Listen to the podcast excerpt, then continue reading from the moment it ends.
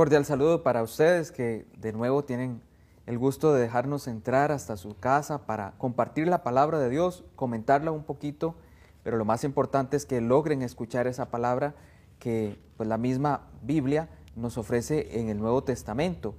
Y así nos encontramos por los caminos del Evangelio.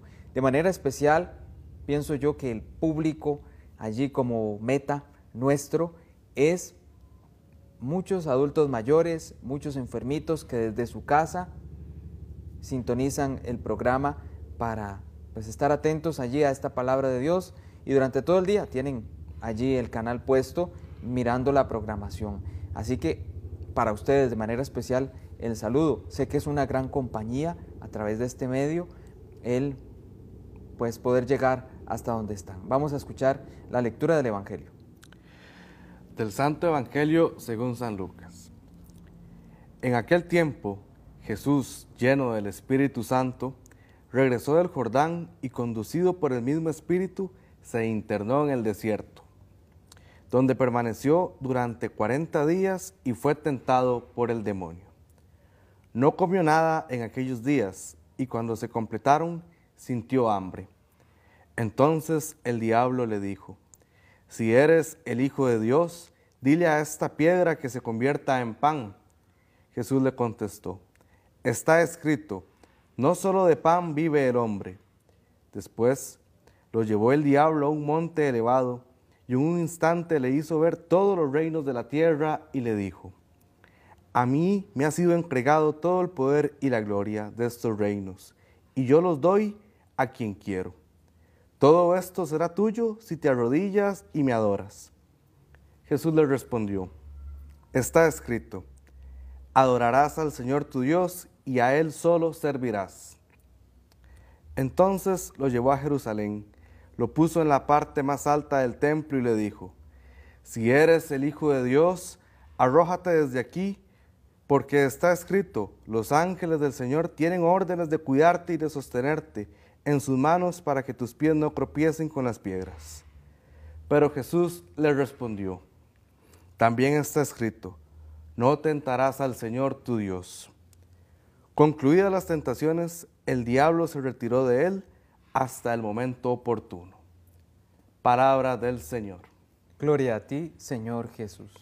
Bien, acabamos de comenzar este tiempo de la Santa Cuaresma, un tiempo muy especial en el que pues escuchamos en el día de hoy este relato que Lucas nos presenta. Cómo Jesús, dice el mismo texto, es llevado por el Espíritu hasta el desierto. Y la palabra desierto no solo representa un lugar físico, que pues hay quienes de pronto tienen la posibilidad de conocer por experiencia el desierto como lugar, porque han podido ir ahí. Pero quienes de pronto no lo conocemos, Sí, en alguna película, en alguna fotografía, alguna imagen, hemos visto cómo es un desierto. Y nos imaginamos, aunque no hayamos ido, pues a un lugar caliente, con mucha arena, eh, con fuertes ráfagas de viento, sin agua. Bueno, ese es como el desierto tipo lugar que conocemos y que tenemos en mente. Así que al escuchar esta lectura de que Jesús es llevado al desierto, perfectamente podemos imaginar este escenario. Pero insisto, la palabra desierto no solo representa un lugar físico, al menos para el pueblo de Israel en el Antiguo Testamento el desierto era un espacio en el que podían no solo enfrentar pruebas grandes, sino también encontrarse con Dios. Vean ustedes qué interesante. Entonces el desierto no es solo el lugar de la prueba, como el pueblo pues lo tuvo que pasar en aquellos años del Éxodo, cuando tenían que caminar por mucho tiempo sin agua, sin comida, con el ejército eh, enemigo detrás. No solo es el lugar de la prueba, porque también ahí ellos miraron cómo Dios les dio de una roca agua para que tomaran, como Dios les entregó carne de unas aves que les envió y el pan del cielo, el maná. Como Dios abre las aguas del el mar para que puedan cruzar y el ejército enemigo quede atrás. Entonces es el lugar en el que Dios se manifiesta con poder. Allí es a donde Jesús va, a este lugar, al lugar del encuentro con Dios. Y aquí, después de pasar un tiempo, dice, se enfrenta al tentador, al demonio. Así lo llama la lectura. Y en este encuentro escuchamos tres tentaciones, las tentaciones de Jesús en el desierto. Pero esta no es la única ocasión en que Jesús se va a enfrentar al tentador o al mal. Desde esta propuesta, inicios del Evangelio de Lucas, parece que termina Jesús ganándole la batalla al tentador y ya no más. Pero no es así. A lo largo de su vida tendrá que enfrentarse una y otra vez al tentador y al mal, que ya se le va a presentar de otras maneras, no como lo relata acá, pero sí habrá otros encuentros con él. Por ejemplo, cuando a través de sus propios adversarios lo ataca y lo pone a prueba. Eso es algo interesante de señalar. En estas tentaciones, pues es llevado Jesús a un lugar en el que, sintiendo hambre, se le pide convierta piedras en pan. Después de allí es llevado y presentado delante de él todos los reinos de la tierra. Y finalmente se le pide que haga un milagro, que se tire desde un lugar alto para que los ángeles de Dios lo mantengan eh, sin que le pase nada. Cuando pensamos o se piensa en Dios, de pronto nos imaginamos a, Dios en el cielo. Pero cuando se habla del demonio o del diablo, podríamos pensar que está como hasta más cercano de nosotros, porque podemos pensarlo aquí en la tierra. De hecho que es curioso, cuando imaginamos el cielo lo imaginamos arriba, distante, largo, pero cuando imaginamos eh, los infiernos, llamémoslo así, pues la palabra infierno significa eso, lugar subterráneo, lugar que está abajo. Entonces decimos está en el suelo.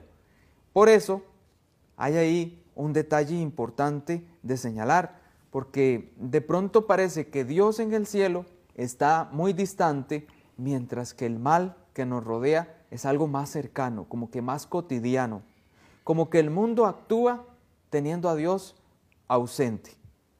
Cuando vemos tantas malas noticias, tantas injusticias, tanto mal, tanto pecado afuera y dentro de nosotros mismos, de pronto esa impresión de que el mal está más cercano y de que el mundo actúa sin que Dios tenga nada que ver con él.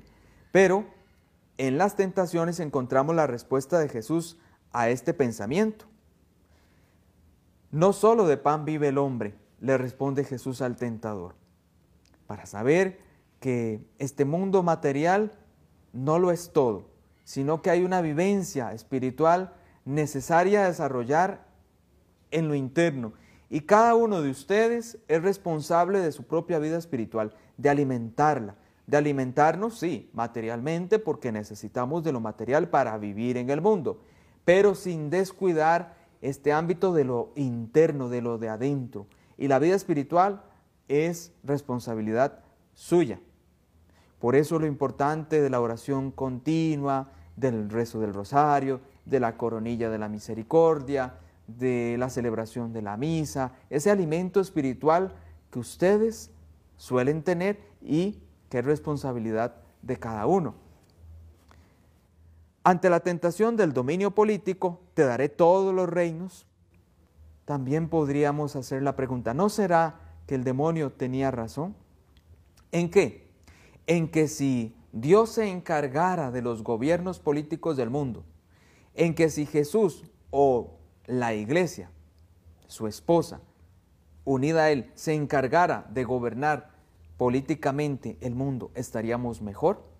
Podría ser una propuesta interesante de analizar. Si fuese la iglesia, quizás habría mayor justicia, estaríamos mejor. Es la tentación del dominio político. Pero ahí hay que recordar como en otras partes del Evangelio se dirá, que el reino de Dios no es de este mundo y que estamos llamados a superar este mundo para encontrarnos con el cielo nuevo y la tierra nueva. Esa quizás no es la respuesta entonces. No se trata del dominio político de Dios en el mundo, se trata de su reino, el que nos espera. Y ante la tentación de que se tire para que los ángeles de Dios lo sostengan, podríamos decir, bueno, la tentación de que la iglesia, a través de los milagros, atraiga más creyentes. ¿Sí? Porque una iglesia llena de milagros, una iglesia fuerte en este ámbito, puede despertar y atraer a aquellos que no creen. Pero tampoco esa es la respuesta. Tampoco esa es. Al menos Jesús menciona que debemos confiar y creer, porque eso es la fe, la confianza en Dios y creer no por los milagros que podamos ver. Y termina el Evangelio señalando la victoria momentánea de Jesús sobre el mal, que como hemos dicho, volverá. Así nosotros continuamente estamos sometidos a una lucha contra las fuerzas del mal, pero no debemos desanimarnos, porque Jesús camina con nosotros. Seguimos caminando con el Evangelio a nuestro lado. Que estén muy bien.